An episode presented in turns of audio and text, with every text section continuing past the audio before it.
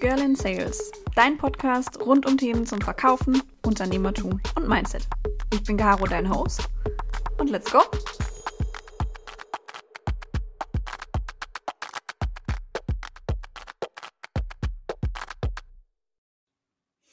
Hallo meine Lieben.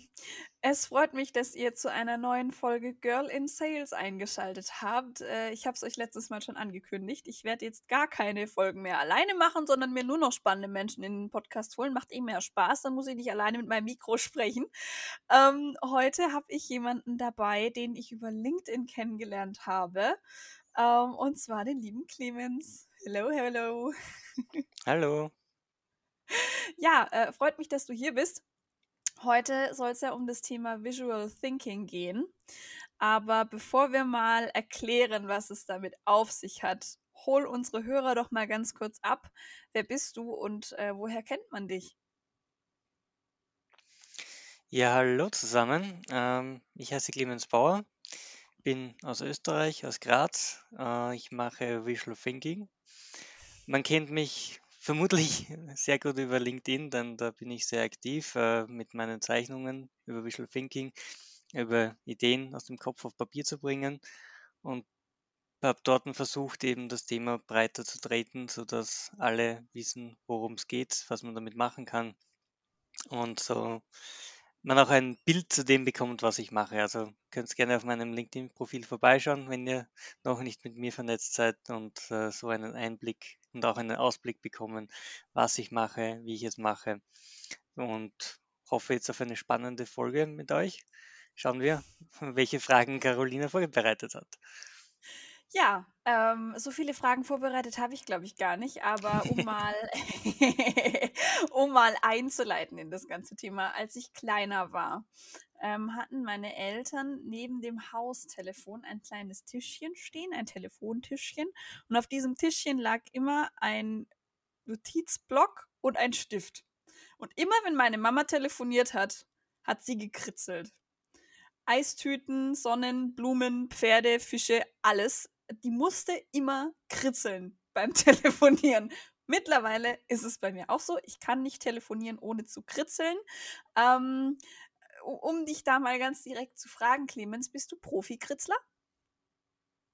Die Frage, was du unter Profi-Kritzler verstehst. Also gr grundsätzlich äh, habe ich mir das ja, also ich habe mir das alles selbst beigebracht, äh, über Bücher, habe viel gelesen über die, über Visual Thinking, wie man da reinkommen kann, welche Ideen man haben kann, wie man die Ideen umsetzen kann, wie man die Ideen aufs Papier bringt und entwickle jetzt eigentlich so meinen eigenen Stil, meine eigene Methode, wie ich damit umgehen kann und wie ich gewisse Sachen weiterbringen kann.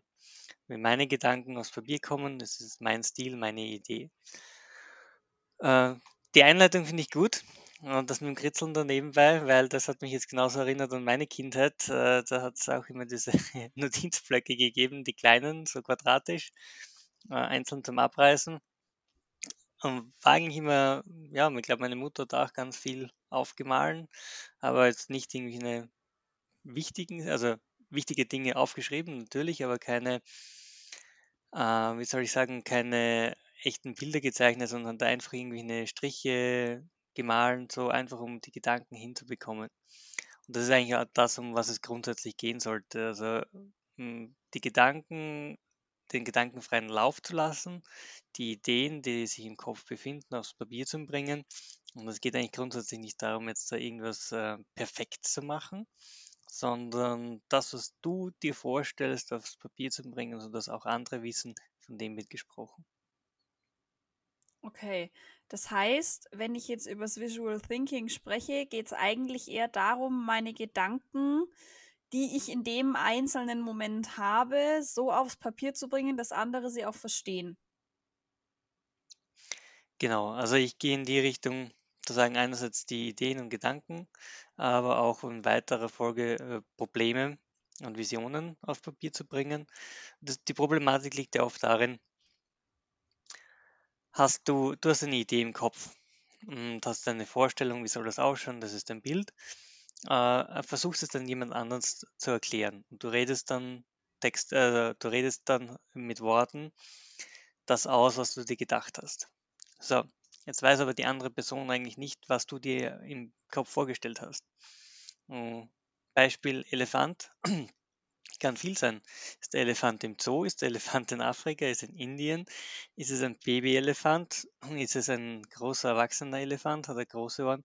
Ist er blau? Ist er lila? Ist er grau? Ist er schwarz? Ist er weiß? Ist er eine Strichzeichnung? Ist er existenziell? Das sind eigentlich alles diese Dinge, die du die dir keiner überlegt, sondern du redest jetzt von dem, oder ist es vielleicht sogar der Dumbo äh, von Walt Disney? Äh, oder was ist gemeint? Also natürlich, du kannst den Kontext herum erzählen und sagen, ja, der Elefant im, im Urwald, aber es fehlt dann immer noch die Vorstellung, wie ist, wie ist der Urwald dazu. Und der Kontext dazu ist halt, äh, stell dir vor, also wenn du ein Buch liest, dann malst du dir deine eigene Illusion, Vision dazu aus. Wo findet das statt? Wie schaut das aus? Wie läuft das ab? Wenn ein anderer das gleiche Buch liest, hat er vermutlich nicht die gleiche Vorstellung wie du, sondern eine ganz eine andere. Und dann gehst du ins Kino, schaust dir diesen Film an und siehst eigentlich ganz etwas anderes, als was du vorher dir vorgestellt hast, weil die Gedanken komplett anders sind. Und bei Visual Thinking geht es aus meiner Sicht, also das, was ich mache mit Visual Thinking, geht es darum, alle auf die gleiche Ebene zu bringen. Also wenn ich über diesen Elefant spreche, dann soll, ich den, soll jeder den gleichen Elefant im Kopf haben. Und das zeichne ich dann einmal auf. Dann sagt, das ist mein Elefant. Der ist jetzt in der Savanne unterwegs. Zeichne ich diese Savanne hin. Also, und äh, wenn ich dann die anderen dazu einlade und sage, bauen wir das Bild weiter, die Vision weiter, wo geht der Elefant hin? Dann kann man den Weg hinmalen. Und auf dem Weg geht der Elefant entlang. Wo kommt er da vorbei zum Beispiel? Gibt es da Abbiegungen, Abzweigungen? Kann man Schilder einbauen? Kann man natürlich auch äh, sagen, da gibt es Stopp, da geht es nicht weiter den Weg. Und so kann man das Ganze kombinieren, visualisieren von dem, worum, worüber eigentlich gesprochen wird. Und dann sind am Ende oder sollten am Ende immer alle auf dem gleichen Niveau sein, weil jetzt habe ich das Bild und das ist meine Vorstellung mit den anderen gemeinsam so weiterentwickelt, dass alle auf, das, auf das gleiche Bildebene gekommen sind. Und so kann man dann auch weiterarbeiten. Wenn dann sagt, ja, mit dem Elefanten haben wir es gearbeitet, da sollte man das und das noch machen, ähm, um die Vision weiterzubringen, dann weiß der andere sofort, wo er ansetzen muss. Man muss es nicht überlegen, meint er den rosa Elefant oder meint er den, den blauen Elefant oder welchen Elefant hat er im Kopf gehabt. Okay. Ähm, das heißt, äh, also ich muss auf jeden Fall ganz genau definieren, wovon ich spreche. Ansonsten hat jeder eben seine ganz eigene Wahrheit, Wahrnehmung, Realität und Vorstellung von dem Ganzen, worüber gesprochen wird. Ähm, ist ja zum Beispiel, also bei uns werden gerade sehr viele Dinge an unseren Tools verändert. Das heißt, äh, man muss ganz genau aufs Papier bringen können, was man jetzt meint, was wo sein muss, damit auch alle in etwa verstehen können, wie das Ganze irgendwann mal aussehen soll. Aber wo hilft mir das denn noch? Außer jetzt zum Beispiel im Produktdesign. Also wo kommt Visual Thinking denn zum Einsatz im Business jetzt ganz speziell? Aus meiner Sicht kann man es überall im Business einsetzen, wo Menschen zusammenarbeiten, wo Kommunikation stattfindet. Also mhm. ich komme ja aus der Softwareentwicklung, somit ist es bei mir nahe, also bin ich halt da wegengehend, dass ich sage Projektmanager, Produktmanager, Teamleads, Stakeholder, äh, mit denen man zusammenarbeitet, da ist es auf jeden Fall ein Einsatzgebiet.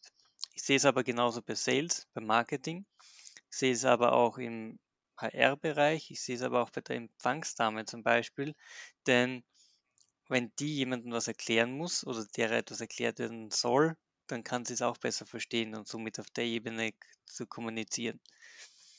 Möglichkeiten gibt es viele und von der Zielgruppe her würde ich jeden als Einsatzgebiet sehen, wo es natürlich Sinn hat. Also ich würde jetzt natürlich bezweifeln, dass es in, im Supermarkt jetzt äh, also meine Idee im Supermarkt ist es jetzt vielleicht nicht so äh, das optimale Einsatzinstrument, denn wenn man von Tomate spricht, natürlich gibt es verschiedene Sorten, aber da jetzt aufzuzeichnen, welche Tomate ich meine, wird jetzt nicht unbedingt die Kommunikation dort verbessern. Eher in die Richtung, wo es um komplexe Probleme geht, äh, wo es um Ideen geht, die größer sind, um Visionen, die halt so präsentiert werden müssen, dass alle verstehen, worum es geht. Und natürlich auch darüber hinaus, weil wenn ich dir jetzt etwas erkläre und ich habe ein Bild dazu gezeichnet und du hast das Bild und gehst zum nächsten, kannst es wesentlich besser erklären, als wenn jemand, äh, als wenn ich das mit Worten übertrage und dann der Nächste das hört und äh, eigentlich nicht mehr weiß, worum ich, worüber ich gesprochen habe. Gibt es ja auch ein, weiß nicht mehr, das, wie das Video geheißen hat, aber es gibt da dieses äh, ein gutes Video. Es sind, glaube ich, zwölf Leute in einer Reihe aufgestellt. Die schauen alle nach vor. Und der letzte tippt ihn dann an, der dreht sich um, der zeigt ihm so ein, ein pantomimisch eigentlich etwas, was er machen soll. Und das soll der Vordere das den nächsten präsentieren. Das geht immer so weiter. Und ich glaube, nach dem dritten fehlt schon die Hälfte. Und nach fünf ist es komplett etwas anderes und der letzte macht dann irgendetwas, was gar nichts mehr mit dem zu tun hat. Und genau aufgrund von solchen äh, Eingebungen ist es eben wichtig, das so zu übertragen. Weil wenn der Erste das mich genau aufzeichnet, dem das über das Papier erklärt, dann können natürlich immer noch die Worte verloren gehen und sicherlich nicht exakt das gleiche am Ende ankommen. Aber wenn es die Zeichnung gibt, und die Zeichnung immer das Gleiche darstellt, dann ist es immer noch einfacher darüber zu sprechen, weil so die Information zu 90 Prozent schon auf dem Papier ist und äh, die restliche Kommunikation dann eben über die Worte stattfinden. Ja, gibt es tatsächlich auch ein Beispiel von mir. Ähm, wer diesen Podcast schon etwas länger verfolgt und immer aufmerksam zugehört hat, der weiß, dass ich mal ähm, ganz kurz davor war, in einer, in einer Versicherungsvergleichsfirma anzufangen, die jetzt nicht unbedingt für ihre äh, legalen Gebaren bekannt ist am Markt. Und ähm, die haben das tatsächlich perfektioniert gehabt. Die haben zu jedem einzelnen Thema, was sie mit dir in ihren Beratungsgesprächen Wer diese Gänsefüßchen nicht gehört hat, der darf sie sich jetzt vorstellen. um das Wort Beratungsgespräche.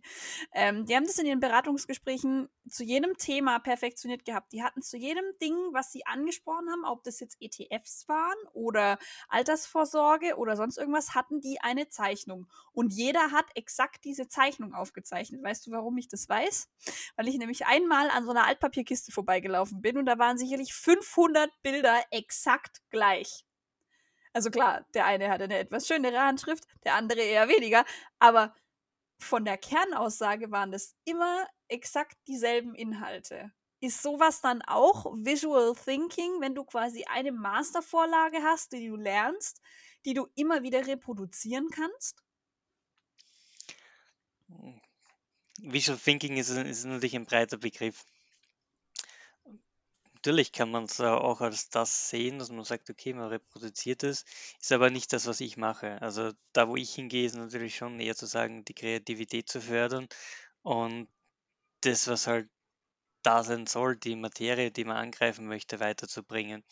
Und jetzt nicht auf der Monotonie zu sagen, so, jetzt habe ich einmal diese Vorlage und die soll immer da sein, sondern so wie es halt im Software-Business üblich ist. Der Kunde erklärt etwas, Projektleiter versteht es und dann beim Entwickler kommt eben ganz was anderes an. Und so soll es natürlich eben durch diese Reihen durchgehen und immer das Gleiche ankommen, so dass am Ende auch der Kunde verstanden hat, was er eigentlich möchte und was er braucht, weil es geht immer um das, was man braucht und auf das soll man ja hingehen. Wenn der Kunde es jetzt mal aufzeichnet, dann kann immer nur sagen, naja, vielleicht sollte man so und so machen, kann miteinander das entwickeln und dann dahingehend zu sagen, ja, das ist das, was ich brauche, das möchte ich und so geht es dann auch weiter. Im Verkauf ist es natürlich, also ob es jetzt wirklich sinnvoll ist, im Verkauf immer eine Vorlage zu haben und die dann natürlich immer einzusetzen, ist jetzt sei dahingestellt, weil ich sehe jeden Kunden als äh, eigenes Individuum an und äh, jeder Kunde hat seine eigenen Bedürfnisse, Wünsche und äh, Probleme, die gelöst werden müssen. Und da immer die gleiche Vorlage zu verwenden, ist aus meiner Sicht ist das nicht so sinnvoll. Allerdings, ja, ist je, ich sehe, also meine Definition für Visual Thinking ist eben, dass, dass man die Gedanken mit einem Stift auf Papier bekommt also seine eigenen Gedanken und äh, somit mit diesen Gedanken auch arbeiten kann. Natürlich würde das auch dann reinfallen, indem man sagt, okay, man hat jetzt eine Vorlage, die einer sich gedacht hat, alle anderen nehmen sie mit. Sinnvoller ist es aber natürlich, dass die anderen noch ihre Gedanken mit einbringen und das Bild dementsprechend weiterentwickeln, so dass für ihre Kunden der nächste Schritt gegangen werden kann. Okay. Ähm, macht es denn dann Sinn? Also bei uns zum Beispiel ist es so, äh, also bei EchoBot, wir haben, wenn wir eine Machbarkeitsprüfung haben, immer so einen kleinen Einführungsteil. Da geht es eben um, um, uns als Company, wie funktionieren unsere Tools, wo nehmen wir unsere Daten her, was ist auch der aktuelle Stand beim Interessenten. Ähm, macht es Sinn, sich da zumindest eine Vorlage zu bauen, die man dann individuell irgendwie vollfüllen kann? Weil ich könnte mir schon vorstellen, dass es am Anfang sehr schwierig ist, die Gedanken auch in irgendeiner logischen Reihenfolge aufs Papier zu bringen. Weil ich bin zum Beispiel so, am Anfang, ähm, als ich mit Kunden gesprochen habe, hatte ich so ein Notizbuch und das hab ich, da habe ich einfach alles reingeschrieben, kreuz und quer. Und total, also wirklich ohne, ohne Struktur, ohne alles. Mittlerweile mache ich das am iPad. Mittlerweile habe ich auch eine Struktur dahinter. Aber trotzdem ist es ja wahrscheinlich für jemanden, der das noch nicht gemacht hat, schwerer als für jemanden, der sich damit schon ein bisschen auskennt. Kann man den Leuten da eine Starthilfe an die Hand geben? Also Vorlagen sind sicher keine schlechte Idee. Ich habe jetzt persönlich keine Vorlage, wo ich jetzt sage, ja, das ist so das ultimative äh, Template, mit dem man immer arbeiten kann. Aber ich habe mir für, für meine Workshops etwas überlegt und das ist der sogenannte Fragebaum, den ich ja auch anwende. Und zwar ist es ein normaler Baum, der am Anfang gezeichnet wird und auf dem Stamm kommt das große Thema, um was es geht, drauf. Und dann hat man auf die Blätter oder auf den Ästen, so, auf den Ästen hat man dann vier oder fünf Äste wo dann diese Fragen hinkommen, die, also die, äh, Blödsinn, die Themen, äh, die noch weiter gefächert sind. Also vier oder fünf Themen, um die das ganze, der ganze Workshop handelt. Und dann kann ja jeder Fragen stellen. Weil oftmals ist es ja so, es kommen jetzt da eben in so Workshops Fragen, die werden beantwortet und am nächsten Tag kann sich aber eigentlich keiner mehr so wirklich an diese Fragen erinnern, weil die kommen ja im Laufe der Zeit, das wird beantwortet und das ist erledigt. Zu dem Moment für alle klar, aber später ist eh so die Frage, ja, okay, ja, das haben wir eigentlich besprochen, aber um was ging es jetzt nochmal? Was war genau die Antwort? Kannst du dann alles mitnotieren. Und da ist mir die Idee damals gekommen mit diesem Fragebaum, wo ich dann sage, okay, das Themen, da kommt die Frage drauf und die Antwort dazu. Das Ganze steht während dem ganzen Workshop dort. Die Leute können dann die Fragen und Antworten jederzeit wieder begutachten. Hat den Vorteil, ist es immer visuell dargestellt. Ich sehe das die ganze Zeit und kann mich auch mit dem dann auseinandersetzen. Weil wenn ich dann irgendwann zum, Thema zurückhüpfe, was war vor zwei Stunden, was am Anfang, was war gestern, vor allem bei längeren Workshops, äh, dann nimmt die Möglichkeit, ah ja, die Frage ist da gestellt worden, vielleicht gibt es noch eine Zusatzfrage dazu, da gibt es noch äh, mehr, was man da rausholen kann. Und ich glaube, diesen Baum kann man individueller oder universeller einsetzen. Also jetzt nicht nur für, für Fragen zu Themen, sondern auch um die Gedanken ein bisschen mehr zu strukturieren. Und ich sage, okay, ich, wenn ich meine Gedanken habe, sollten sie sich ja mal um ein Thema drehen. Das Thema nämlich am Stamm. Und dann muss ich mal überlegen, was sind jetzt so meine drei, vier Unterkategorien unter Themen, die ich da behandeln möchte. Das sind dann eben die erste. Und dann habe ich zwar jetzt keine Fragen und Antworten, sondern einfach meine Gedanken, die ich auf die Blätter drauf mache. Und so kann ich das Ganze strukturieren und vielleicht das, das Einstieg ist das sicher eine gute Idee, mal so zu beginnen, weil ein Baum aufzuzeichnen sollte nicht die Schwierigkeit sein.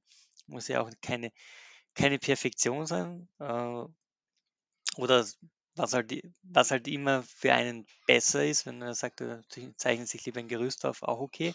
Aber ich glaube, das ist ein guter Einstieg, um mit so etwas zu arbeiten.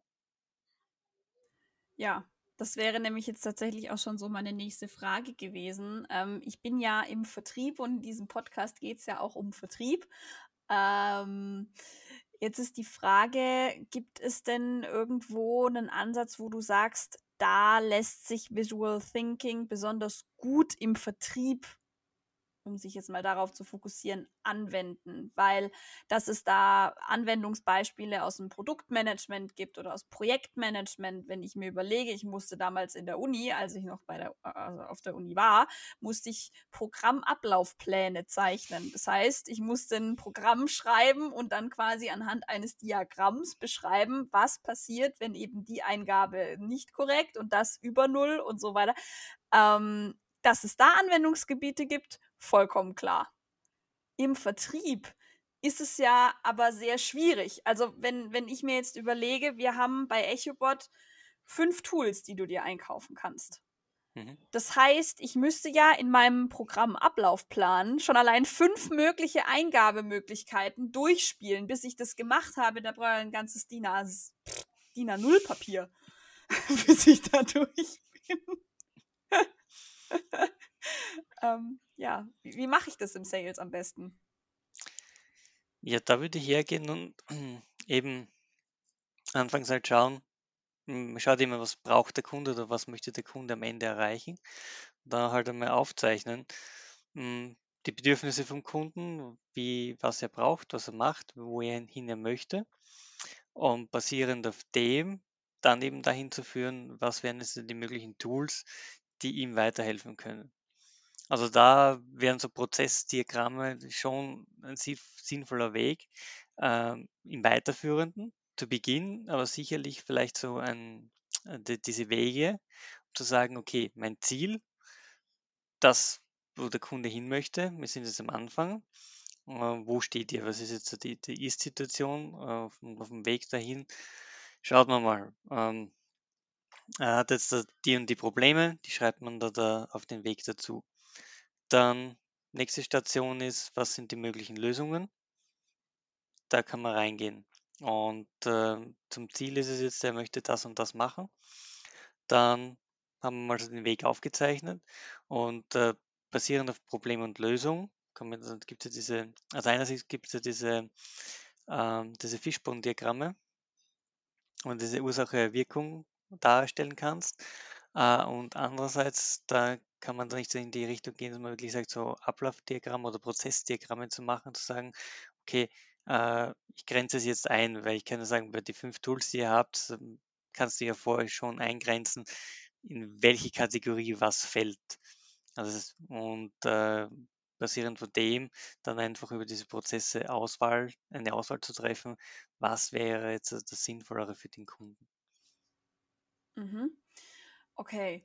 Ähm, eine letzte Frage zum Thema äh, Visual Thinking und äh, Sales, beziehungsweise wie binde ich das, das Ganze in meinen Vertriebsprozess ein? Habe ich doch. Hast du denn so ein paar Tipps am Anfang? Weil, wenn ich ehrlich bin, ähm, ich packe euch auch mal ein, zwei schöne Bilder auf LinkedIn, dann wisst ihr alle ganz genau, was ich meine. Ähm, es wurden, es, es gingen mal ähm, ein paar Bilder oder viral weltweit wo es darum ging, Kinder sollten Tiere malen und diese Tiere, die die Kinder gemalt hatten, wurden original so in der Imagination der Kinder in Adobe nachgebaut. So, dann hatte das Pferd halt keine richtigen Pferdebeine, sondern nur Strichbeine. Dann war das eine große Blase, war der Körper, ein Strich war der Hals und noch eine andere Blase mit zwei Dreiecken und oben drüber war der Kopf mit Ohren, ist ja klar. Jetzt ist an mir kein Pablo Picasso verloren gegangen, um ehrlich zu sein. Ähm, hast du denn irgendwelche Tipps, ähm, wenn ich jetzt sage, hey, es beruhigt, also bei mir ist es tatsächlich so, wenn ich telefoniere, ob das jetzt mit der Versicherung ist oder mit meiner Oma oder auch mit einem Kunden ähm, und ich telefoniere nur mit den Leuten und ich habe jetzt nicht meine Videokamera-Funktion an, beruhigt mich das extrem. Weil wenn ich mich konzentriere auf das, was ich höre, aber meine Augen ein bisschen ablenken kann, weil ich halt irgendwas mit den Händen mache, ähm, sind meine Gespräche deutlich besser egal ob privat oder beruflich. Gibt es da irgendwas, wo du sagst, fang mal so an, außer jetzt zum Beispiel den Baum, weil den kannte ich tatsächlich noch nicht, aber ich mache das immer mit so, sieht ein bisschen aus wie ein Hexenbesen. Ähm, ja. Ja, die einzige Möglichkeit, die es gibt, ist anzufangen. Also Stift nehmen, Papier nehmen, iPad nehmen, äh, Surface nehmen oder sonstigen Tablet-PC nehmen, Stift nehmen und einfach mal malen. Das Problem ist, wir haben immer Angst, so zu malen, dass es äh, lächerlich wirkt, dass wir ausgelacht werden und äh, dass es nicht gut genug ist. Und verstehe ich vollkommen, weil so äh, kommt es eigentlich rüber, wie man in der Schule ist und äh, oder wie es in der Schule grundsätzlich gelehrt wird. Wenn du heute in den Kindergarten gehst und dort fragst, wer von euch zeich kann zeichnen, reißen sicher mal alle die Hand in die Höhe und sagen natürlich ich, weil die können auch alle singen und können alle tanzen, springen und Tanzen was auch und immer. ja, ja, Nur ja, dann kommt später das, wo diese Benotungen reinfließen, dann heißt, naja, das ist nicht perfekt, weil der oder die können das besser und ähm, dann fällt halt unser mit Angst Level steigt dann öfters und man sagt, okay, nein, ich kann das nicht, ich lasse es bleiben. Keine Sorge, ich war auch nicht der Beste im Zeichnen, äh, habe da auch meine Erlebnisse gehabt in der Schule, äh, würde aber heute sagen, man muss sich dazu nicht überwinden, sondern man muss einfach nur anfangen und zu sagen, okay, ich zeichne und das ist meine Idee, meine Vision, mein Stil.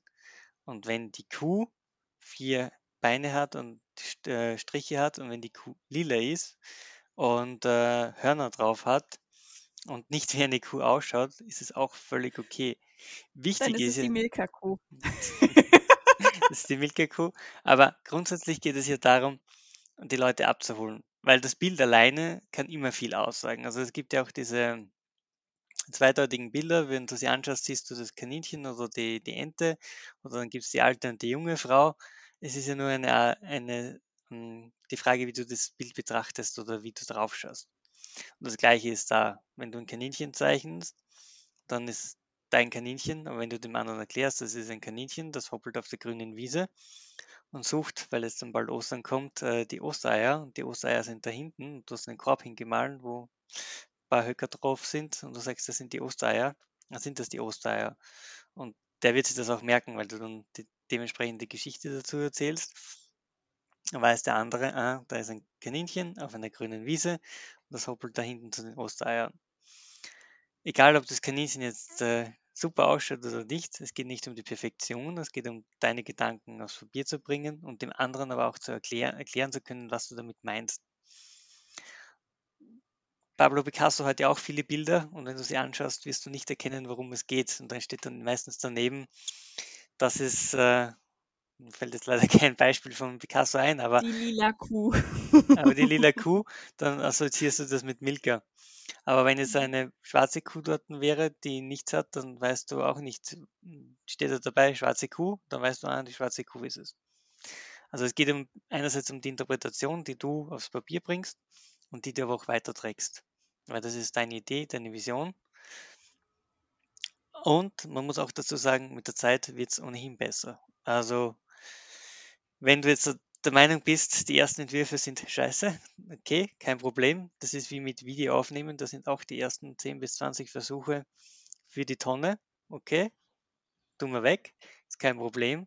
Aber der 21. Versuch ist dann um so viel besser, dass du sagst, ja, passt. Ob es jetzt deinen Ansprüchen schon passt, sei dahingestellt. Aber wenn du an beginnst, diese Videos online zu stellen oder die Bilder hochzuladen und zu sagen, das habe ich jetzt getan, ich zeige der Welt, was ich mache, dann kannst du einerseits Feedback bekommen und äh, durch das Feedback natürlich besser werden. Und je mehr das tust, desto eher hm, entwickelt sich das Gehirn auch weiter und das sagt, ah, ja, das kann man so und so noch machen, da kann man das und das noch antun. Wie gesagt, beginnen, wenn du mal begonnen hast, dann äh, einfach steigern. Sehr schön. Und wie äh, so häufig ist der Tipp, der mir äh, im Podcast gegeben wird, einfach anfangen. Also irgendwie habe ich so das Gefühl, man sollte einfach immer sich mal trauen, weil ähm, ansonsten optimieren wir uns zu Tode und das macht dann auch keinen Spaß mehr. Ähm, Clemens, bevor wir mit dem ersten Interview, ich habe da was Leuten hören, dass da direkt das zweite noch aufgenommen wird, bevor wir mit dem ersten Interview durch sind, ähm, hast du denn einen Buchtipp für unsere Hörer, den du empfehlen wollen würdest? Ja, sehr gerne. Und zwar ähm, Visual Doing von Wilhelmine Brandt. Das ist eine Niederländerin, die das äh, sehr gut darstellt in ihren Büchern, mit, mit, wie du mit Symbolen anfangen kannst zu zeichnen, wie du Ideen rüberbringen kannst, was du machen kannst. Und aus dem Buch kann man sehr viel mitnehmen. Gerade für Anfänger gut geeignet, weil da einfache Symbole drinnen sind. Fürs Einsteigen, wie das auch zeigt sie, wie gewisse Dinge kombinierbar sind, wie sie ins Business passen. Und ja, also einfach mal reinblättern. Es gibt auch ein Workbook dazu, äh, wo man Dinge ausprobieren kann, wo man natürlich dann gleich mal den Stift ansetzen kann und sagen kann, ja, da probiere ich mich direkt aus und mache das nach, was hier aufgezeichnet ist oder was äh, sie präsentiert, denn rein die Übung macht's und es ist der beste Zeitpunkt zu beginnen ist natürlich immer jetzt. Sehr, sehr wahre Worte. Danke für den Buchtipp. Ihr findet sowohl den Buchtipp als auch Clemens LinkedIn-Profil in den Show Notes. Und ich habe eine, also für alle Apple-JüngerInnen unter euch, ähm, die ein iPad verwenden. Ich kann euch eine App-Empfehlung mit auf den Weg geben, die ich tatsächlich auch zum Kritzeln verwende. Und zwar ist es die App GoodNotes. Ähm, verwende ich mit einem ganz normalen Apple Pen auf dem iPad Air von 2019. Funktioniert bombastisch gut. Ob das mit den Notizen auch funktioniert, weiß ich nicht. Und ob es das für Android auch gibt, keine Ahnung. Aber googelt es einfach mal. Ähm, da kommt ihr auch sicherlich zu einer schönen Alternative. Genau. So, das war's. Erster Take vorbei. Danke dir, Clemens, dass du dabei warst und mal so einen ersten Einblick in das Thema Visual Thinking gegeben hast. Und wir hören uns ganz bald wieder, meine Lieben. Macht's gut. Morgen ist Freitag. Happy Selling. Und bis dann. Ciao, ciao.